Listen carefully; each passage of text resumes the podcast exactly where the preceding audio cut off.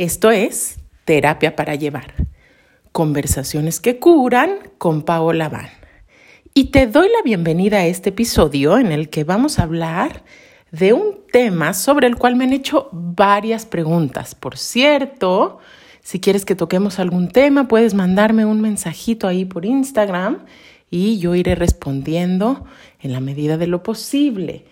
Este tema es, ¿se debe cobrar por servicios relacionados a la espiritualidad? ¿Se debe cobrar por compartir conocimiento, terapia y cuánto es lo correcto? En fin, es un temazo.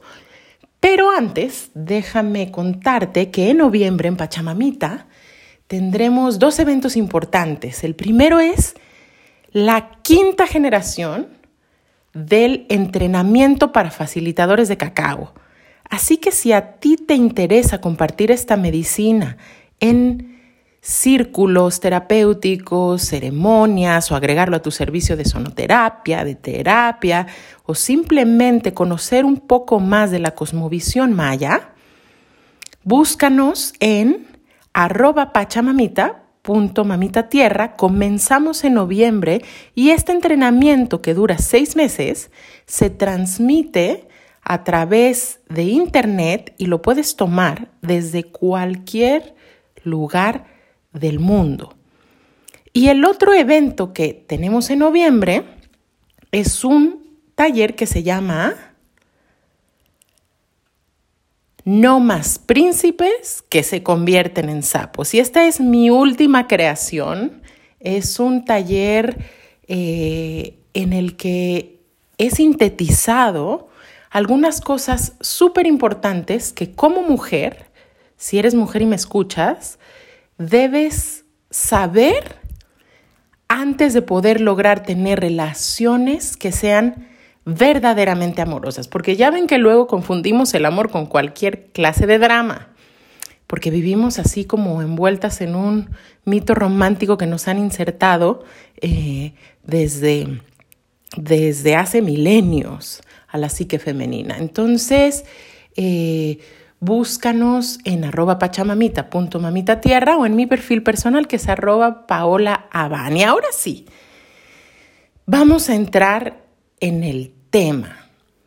Eh, este podcast lo escuchan varias personas que son terapeutas o que ofrecen servicios relacionados con la terapia, el bienestar, en fin. Y también, obviamente, lo escuchas eh, tú si estás interesado en tu, propio, en tu propio crecimiento. Y entonces algunas de estas personas que facilitan ceremonias, sesiones de terapia, en fin, me dicen que a veces llegan personas y les dicen, tu servicio es muy caro o no se debería cobrar por dar medicina o al contrario, es como que dicen, yo no siento eh, que se debe cobrar por esto. Entonces, ¿cuál es la respuesta correcta? Sabemos que hay cursos y retiros que cuestan cientos de dólares, eh, mientras que otros cuestan mucho menos y son por aportación voluntaria, como cuando vas a un ashram y es prácticamente por donativo voluntario. Pero ¿cuál es la respuesta a esta cuestión? Y entonces en este sentido debo decirte que obviamente, pues yo no tengo la verdad absoluta pero lo que te quiero compartir como siempre es mi perspectiva y mi experiencia acerca de este tema. Para ello, como sabes, a veces te cuento sobre las enseñanzas que nos dejan algunas tradiciones espirituales. Y bueno, a ver, hay muchas cosas que decir con respecto a esto, pero primero vamos a establecer un contexto. Las tradiciones espirituales o las prácticas espirituales, desde cierta perspectiva, pueden dividirse en tres grupos. Te lo voy a poner así. Hay caminos que son ascendentes, hay caminos que son descendentes y hay caminos que se les llama tántricos o el camino caminos que están en medio. ¿A qué me refiero con esto? Tú te vas a encontrar que hay tradiciones espirituales o caminos que te dicen, este mundo material no vale nada.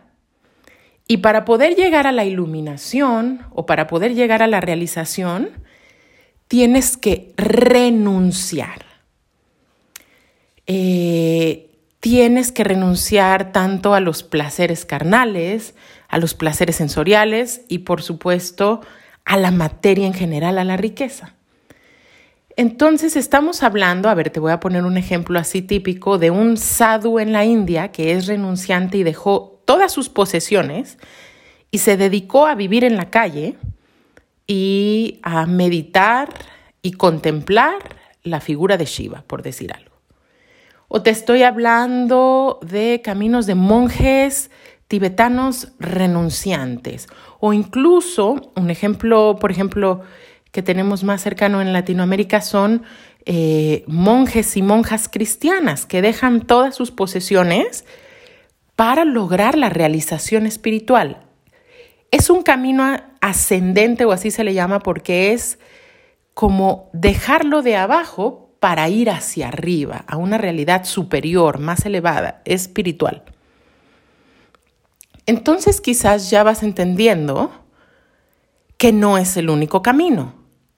Sin embargo, claro que es un camino en el que posiblemente un alma puede encontrar realización. Sí hay almas que a través de la austeridad, el sacrificio, sí hay almas que a través del puro servicio pueden encontrar la realización y claro que hay ejemplos eh, de seres incluso iluminados que no trabajan, entre comillas, y se dedican solo a dar servicio y en ese sentido su comunidad sus discípulos les sostienen y llevan una vida austera.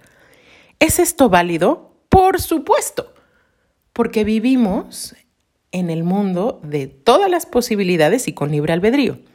Este sería un camino ascendente. Luego está el otro extremo, que es el camino descendente, en el cual la perspectiva es que la verdad última está aquí, en este planeta, en la materia, en el cuerpo y de algún modo, también en el placer, en el disfrute.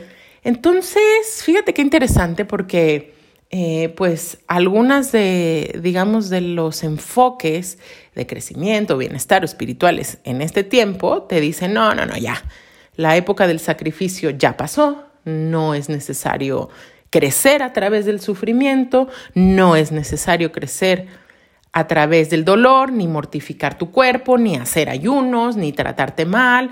Y entonces, por ejemplo, si en el camino ascendente hay prácticas donde te vas a la montaña y ayunas y meditas y eres renunciante, el camino descendente te dice, pero para nada, o sea, vamos a despertar a través de lo que está aquí y ahora y el gozo y el disfrute. Y se me ocurre, por ejemplo, eh, nombrar comunidades, por ejemplo, a lo mejor como en su momento la sanga de Osho, que no había ninguna prohibición, eh, uno pues, no era mal visto si consumía alcohol, eh, en fin, o sea, no tenía para nada que ver con la realización, perdón, con la renunciación. La pregunta es, ¿hay evolución de la conciencia ahí? ¿Hay crecimiento espiritual? ¿Hay despertar? Y la respuesta es sí, también. Simplemente es otro camino, otro tipo de experiencia. Y por último está el camino tántrico, que personalmente yo es con el que más me identifico, y lo pongo entre comillas porque, pues como ya les he platicado a veces, eh, pues mi idea de despertar es que más bien nos tenemos que ir de alguna manera desidentificando de todas esas cosas a las que nos apegamos, de todas esas etiquetas y limitaciones. Pero lo voy a decir así, yo resueno con un camino tántrico. Ojo aquí. porque cuando oímos la palabra tantra en Occidente se nos figura que tiene que ver así como con el Kama Sutra y sexo y este, erecciones de 20 horas y miles de parejas sexuales y no, em, la práctica sexual es eh, de hecho pues una pequeña área del camino tántrico, pero en realidad ¿de qué va el tantra profundo o este paradigma? El Tantra te dice, mira, sí es cierto, la realidad material es una ilusión, pero puedes usar esa realidad material y atravesarla para despertar. Despierta a través de ella. ¿Qué quiere decir esto? ¿Ya? Pues si te lo pongo en palabras más sencillas, quiere decir que la plenitud nunca la vas a encontrar afuera. Que en realidad la fuente mayor de amor, de satisfacción, de gozo verdadero, de paz, de conexión, de unidad, en fin, de todas esas cosas que estamos buscando, todos los seres humanos, lo sepamos o no, no está afuera. Y me refiero a no está afuera en una pareja, no está fuera en una figura espiritual, por supuesto, no está en las posesiones materiales. Y claro, hay cosas que, que son muy disfrutables y por supuesto que es mucho más fácil relajarse en la vida si tienes un techo, si no debes la renta, si no tienes apuraciones, ni tus hijos tampoco, eh, a que si estás preocupado o preocupada por ganar el pan cada día. Sin embargo, todo eso pasa y nada que te compres y no hay cantidad de dinero que te va a garantizar la felicidad. Hasta aquí creo que vamos claros. ¿Por qué te he hecho todo este rollo antes de ir directo al punto de cuánto se debe cobrar por los servicios espirituales? Pues para decirte justamente que hay una variedad de lugares donde te puedes tú posicionar y donde los distintos terapeutas se posicionan con respecto a eso. Hay líderes espirituales, practicantes, terapeutas que dicen, mira, yo soy Hare Krishna y en mi tradición, eh, pues estamos para servir y no nos interesa el mundo material. Y entonces en realidad poco o nada se va a cobrar ahí. Y eso es correcto. Pero también hay personas que te van a decir, ¿sabes qué? Para yo poderte dedicar estas horas de mi vida, eh, pues necesito cobrarte porque es a través de mi trabajo que yo sostengo a mi familia. Y a lo mejor sostengo toda una empresa o una escuela ¿Es eso válido? Por supuesto que también es válido. Entonces lo que te quiero decir es que no hay una sola respuesta. Y que cada quien,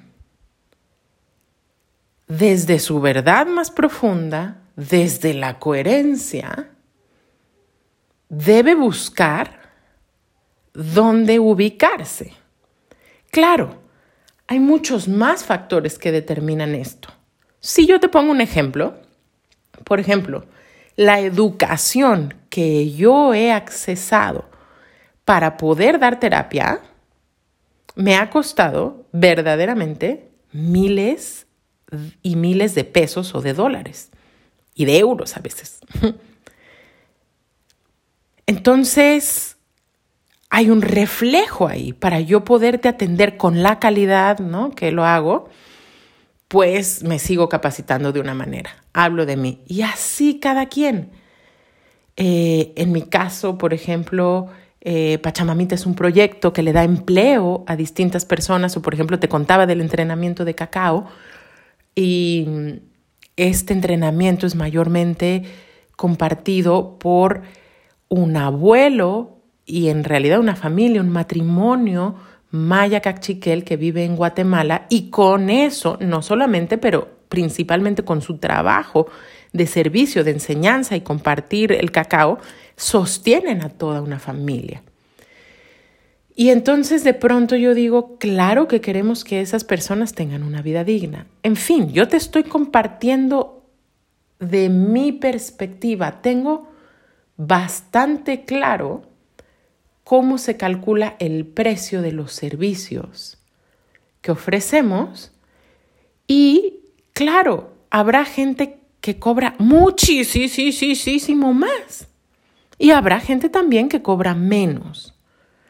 Em, a mí hay alguna, bueno, es que la, a mí las plantas maestras me han dado muchas lecciones y recuerdo perfectamente una vez en una ceremonia de ayahuasca que recibí esta enseñanza. A mí en la ayahuasca es como que se me presentan algunas, pues sí, es como una especie de voces de seres que me dan instrucciones bastante claras o más que instrucciones, me dan enseñanzas.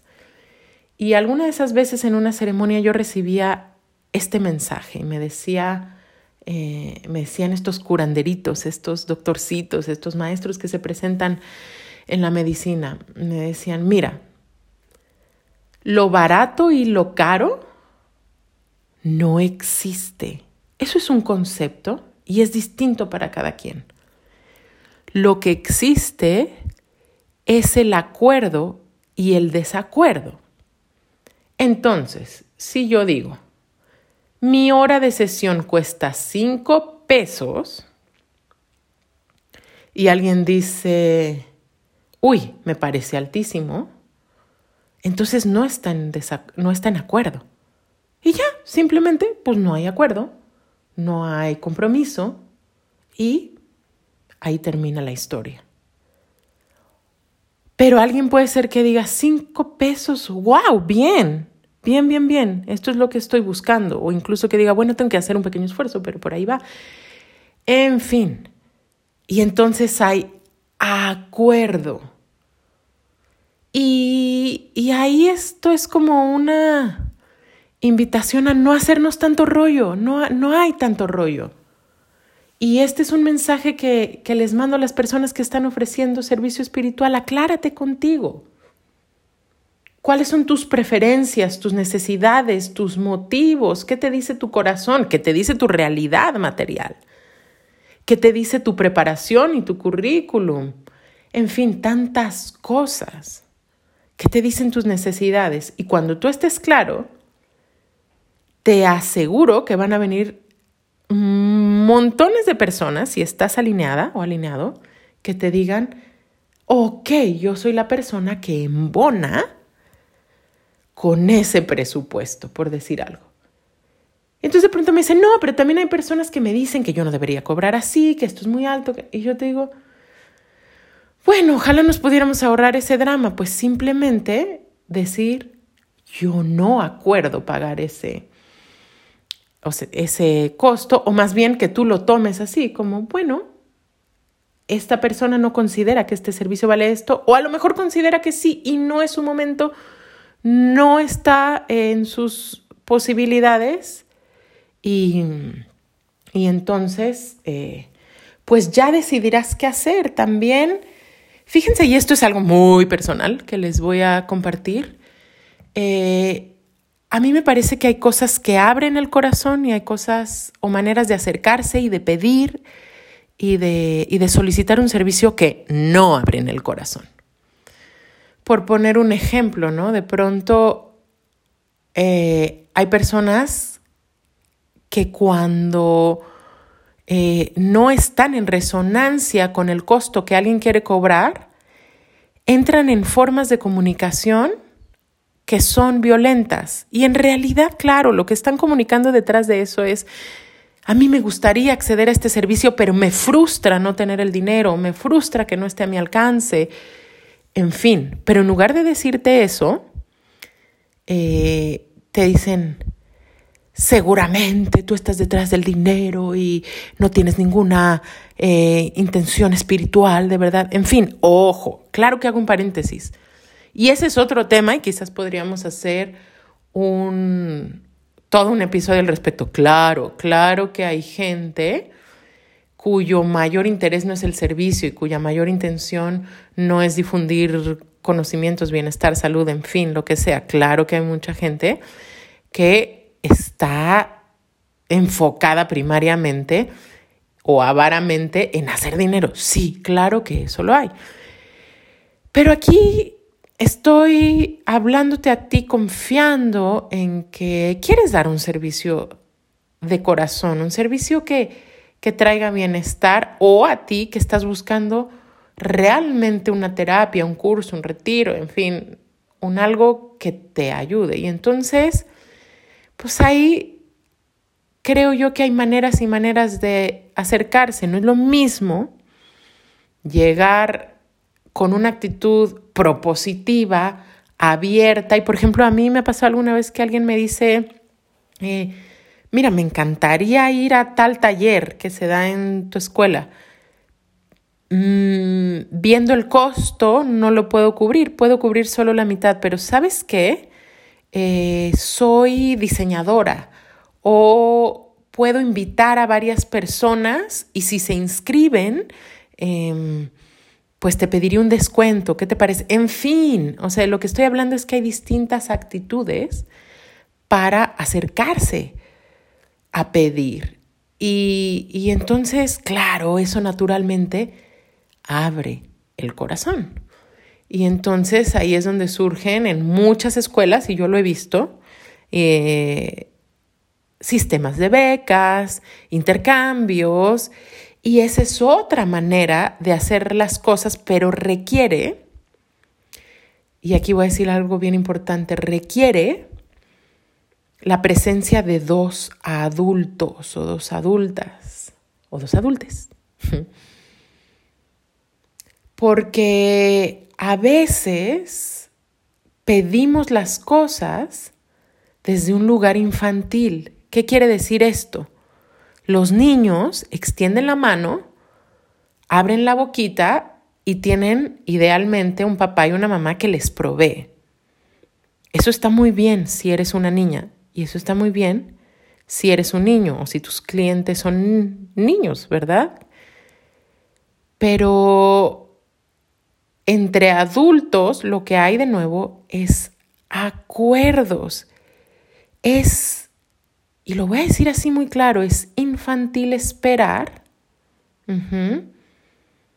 que alguien te ofrezca sus servicios y porque se dedica a algo espiritual, te tenga que regalar, apoyar, hacer descuentos, en fin salvo que ese sea el camino que conscientemente esta persona ha elegido. ¿Hace sentido? Entonces, cuando alguien demanda, exige,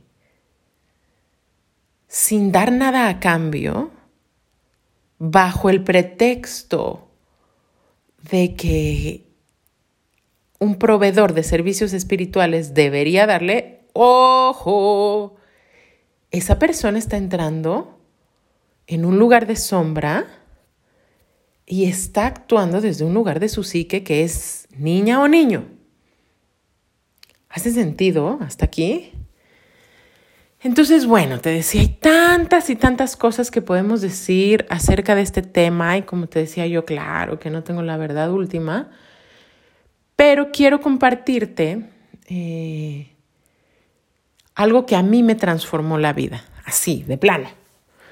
Eh, cuando tú ves el dinero como asociándole un montón de creencias y energías y pensamientos que tienen que ver con el sufrimiento y crees que el dinero es algo malo y crees que el dinero solo lo generan o lo dan personas malas eh, crees que todos los ricos son terribles personas, en fin. Y me causa mucha compasión porque muchos de nosotros hemos tenido historias difíciles con el dinero en nuestras infancias, juventudes, en fin. Eh, y claro, esto merece compasión, pero también tenemos que ir más allá de eso. Cuando tú ves el dinero como algo sucio, como algo pecaminoso, como algo que no es espiritual, pues entonces, obviamente, como tu ser esencial es bueno y tu ser verdadero es espíritu y es bello, pues va a rechazar eso que tú le has hecho creer que es malo. Pero lo que a mí me transformó la vida fue cuando yo me clavé en la práctica espiritual con las Shaktis, que he hablado algunas veces de ellas, las diosas o las caras femeninas de Dios. Y entre estas caras femeninas eh, hay una manifestación de las deidades femeninas que se llama Lakshmi. Es esta diosa hindú, es esta diosa del yoga, eh, que tiene una vasija de oro. Em, de la cual se derraman monedas y tiene un par de elefantes que le echan agüita. Es la diosa que representa, o la deidad, que representa la abundancia, la belleza, la elegancia. Es un arquetipo femenino también. Cuando tú piensas en mujeres que se visten así hermoso y que casi casi les salen brillitos este, cuando las ves, que siempre están así como hermosas y súper prolijas, en fin, son mujeres que tienen ese arquetipo de Lakshmi. Y hombres también, porque esta energía femenina también eh, la habita, habita los hombres. En fin, esta es una cualidad divina. Dios, diosa, se manifiesta en muchas formas. Y claro que Dios, diosa, está en lo más sencillo y en lo más simple, como tu respiración, algo que es completamente gratuito, abundante, accesible a todos los seres de esta planeta. Pero también piensa en un templo en la India, dorado, hermoso, quizás lleno de piedras preciosas, y esto es Lakshmi, la energía divina manifestada de manera opulente, abundante, dorada. Cuando yo entendí, y no nada más intelectualmente, cuando yo realmente acepté e integré que la divinidad también puede expresarse en una manera bella y abundante y florida y colorida, me cambió la vida. Y no quiero convencerte de que esto es así, esto es una experiencia que puede ser directa para ti o no, para mí es muy evidente. Cuando yo miro la naturaleza y veo la cantidad de flores hermosas y exóticas que el creador de la vida ha puesto ahí, cuando yo veo los plumajes de las guacamayas y los quetzales, y cuando veo la dignidad de las águilas al volar y la dignidad de los leones y las leonas, y cuando veo, ahora que vivo eh, así abajito de la montaña en Amatlán y la veo totalmente verde, abundante, y los árboles están llenos de fruta y se les cae, y hay para todos, hay para los seres humanos y hay para las ardillas, y hay para los hongos cuando se pudren, y hay para los gusanos, y hay de todo para todos, me doy cuenta que vivimos en un planeta que es tremendamente abundante, donde hay suficiente de todo para todos, y que si tú no te estás dando cuenta de eso, quizás haya que abrir los ojos un poco más. Por supuesto, esto no quiere decir que ignoro que también en este mundo hay hambre, que también en este mundo hay carencia, pero te voy a decir la verdad, esa no es la naturaleza esencial de esta planeta, de la vida en esta planeta. Eso lo hemos creado los seres humanos con cada decisión individual y colectiva que tomamos. Claro, porque hay seres que nada alineados con el espíritu, como también te decía, quieren todo para ellos y nada para los demás. Y entonces un principio bellísimo eh, que tradiciones, por ejemplo, como las tradiciones andinas, mencionan mucho es el AINI, la reciprocidad, el equilibrio entre el dar y el tomar. Resulta que a veces la mente humana se pone avara, ambiciosa, y quiere todo para mí, nada para los otros. Y esto es la sombra de la abundancia. Entonces cuando una persona tiene muchísimo dinero, pero está enferma, pero lo guarda debajo del colchón y no lo disfruta, estoy poniendo un ejemplo, o no comparte con los demás, o no tiene gestos de generosidad, o no mira a los otros, es duro, dura en ese sentido, bueno, esto es una sombra de esa energía de prosperidad. Esa no es Lakshmi, esa no es la energía divina de la prosperidad y la abundancia. Eso es su sombra. Y la carencia y la pobreza y el abuso de poder se han generado por ignorancia. Y en, este, en esta fase de, de, de los tiempos de este planeta estamos, sí, eso es real. Pero qué mejor que alinearse con la verdad esencial de las cosas. Y de nuevo, para eso podemos simplemente observar la naturaleza. Y ahí está la paradoja. En la vida hay de todo para todos. Y como te decía al principio, lo esencial y lo que verdaderamente va a traer satisfacción y plenitud ni siquiera está afuera. Espero que esta respuesta te sirva, tanto si estás del lado del terapeuta como si estás del lado del paciente de quien recibe estos servicios. Y como siempre, cierro este episodio poniendo una intención, porque volvamos a alinearnos con esa verdad esencial y podamos salir de nuestras limitantes y nuestra sí, nuestras visiones de carencia, donde quiera que se encuentren, donde quiera que esté sintiendo que no hay suficiente, que no hay suficiente amor, no hay suficiente dinero, no hay suficiente tiempo. Porque, ¿cómo hemos creado esta ilusión en nuestros días? O sea, apenas nos levantamos y ya nos falta tiempo.